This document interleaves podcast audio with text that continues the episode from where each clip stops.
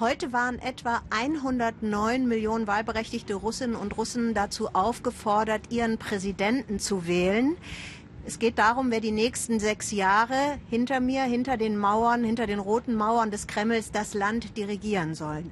Wladimir Putin regiert seit 18 Jahren und selbst seine sieben Gegenkandidaten haben keinen Zweifel daran gehabt, dass er heute gewinnen wird. Jetzt ist man als Westler ja so ein bisschen geneigt zu sagen, Wahl, was ist denn das jetzt für eine Wahl, Putin oder Putin? Aber ganz so einfach ist es eben nicht. Es geht um die Frage, wie viele Menschen werden zur Wahlurne gehen. Und zur Stunde wissen wir schon, dass die Wahlbeteiligung relativ hoch war, bei 73,9 Prozent.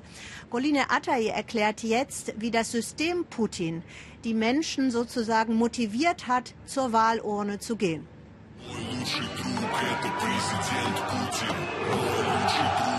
Mein bester Freund ist Präsident Putin.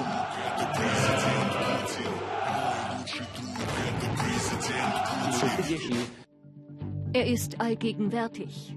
Er gilt als Gott gesandt. Mit Putin in der Fernsehdauerschleife Raketen, Märsche und das Vaterland. Ohne Putin, ohne seinen Staat würde das Land auseinanderfallen und von Amerika aufgefressen, sagen uns die Medien. Das Fernsehen muss zeigen, dass Putin Präsident eines Landes im Krieg ist. Im Krieg wechselt man nicht die Führung aus. Krieg gegen innere Feinde.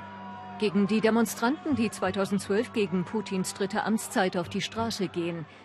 Gegen den Antikorruptionsaktivisten Alexei Nawalny, der zur Wahl erst gar nicht zugelassen wird. Gegen den als Landesverräter beschimpften Oppositionellen Boris Nemtsov, der ermordet wird. Krieg gegen äußere Feinde.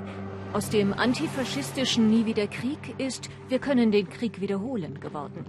Mit Sperrholzattrappen und Pyrotechnik wird der Sieg nachgespielt vor dem Verteidigungsminister. Hauptsache, die Feinde erinnern sich und fürchten uns. Selbst das letzte Hockeyfinale bei Olympia mit den Deutschen nahm sofort die Farbe von 1945 an. Wir haben Deutschland wieder besiegt. Krieg im Kopf, nonstop. Gegen das schwule Europa, gegen die faschistische Ukraine. Alles hat zum Ziel, Russland von innen zu sprengen. Es wird nicht klappen. Wir werden gezwungen sein, Europa zu sprengen. Der Präsident stellt neue Wunderwaffen vor. In der Simulation fliegen sie Richtung Westen. Niemand wollte uns zuhören. Jetzt hört uns zu. Russische Jets fliegen in westliche Lufträume oder nur knapp an US-Schiffen vorbei. Trolle und Hacker manipulieren westliche Demokratien mit Leaks und Kampagnen. Im UN-Sicherheitsrat verbale Querschläge gegen den britischen UN-Botschafter. Wag es nicht, Russland weiter zu beleidigen. Schau mich gefälligst an. Was fällt dir ein, einfach wegzuschauen? Diese Art Sprache ist sehr populär heute in Russland. Ein halbkrimineller Straßenslang. Das ist die Sprache eines Hooligan, der den ganzen Hof terrorisiert. Putins dritte Amtszeit ist die Ära der Denkmäler. Der Mann, der die Kalaschnikow erfand, erhebt die Waffe mitten in Moskau. Die Kämpfer der Ostukraine ehren ihre Helden unter dem Beisein eines Präsidentenberaters. Sowjetdiktator Stalin winkt aus der Vergangenheit zurück. Er steht nun für Sieg und Ordnung und nicht mehr so sehr für totalitäre Repression. All diese Mythen über das Sowjetreich wurden wiederbelebt. Alles entwickelt sich zurück in die Richtung, von der wir uns in den letzten 30 Jahren mit Mühe und Not befreit hatten. Mythen und Religion. Ein Verteidigungsminister, der sich bekreuzigt, ein ungewohnter Anblick bei einer Maiparade. Priester segnen Waffen. Für den Präsidenten werden orthodoxe Bräuche immer wichtiger. Kommunismus und Heilige Schrift lässt er verschmelzen. Lenin wurde in ein Mausoleum gelegt. Was ist daran anders als die heiligen Reliquien für die Christen?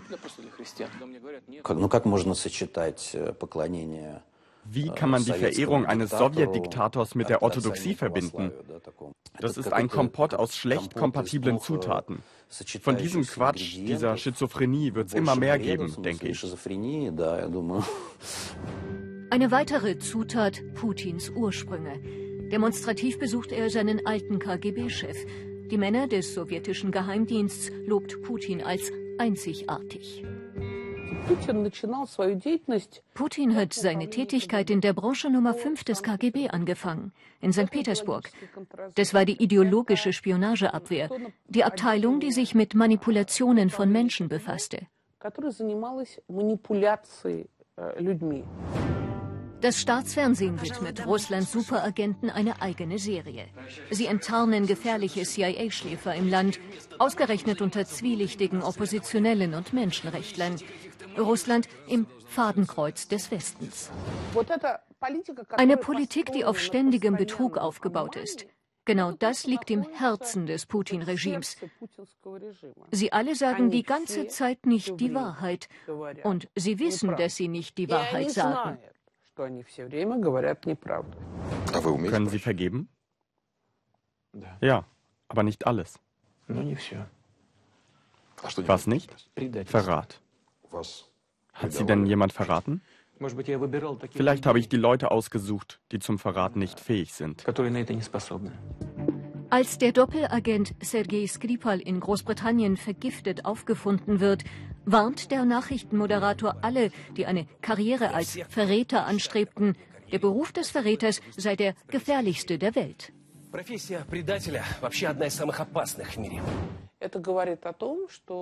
Es zeugt davon, dass die Macht eine neue Etappe eingeleitet hat zur Verängstigung der politischen Opponenten im Ausland. 2003. Wladimir Putin wird gefragt, wie stehen Sie dazu, drei oder mehr Male als Präsident anzutreten und die Amtsperiode zu verlängern? Ich lehne es ab. Ich lehne es ab.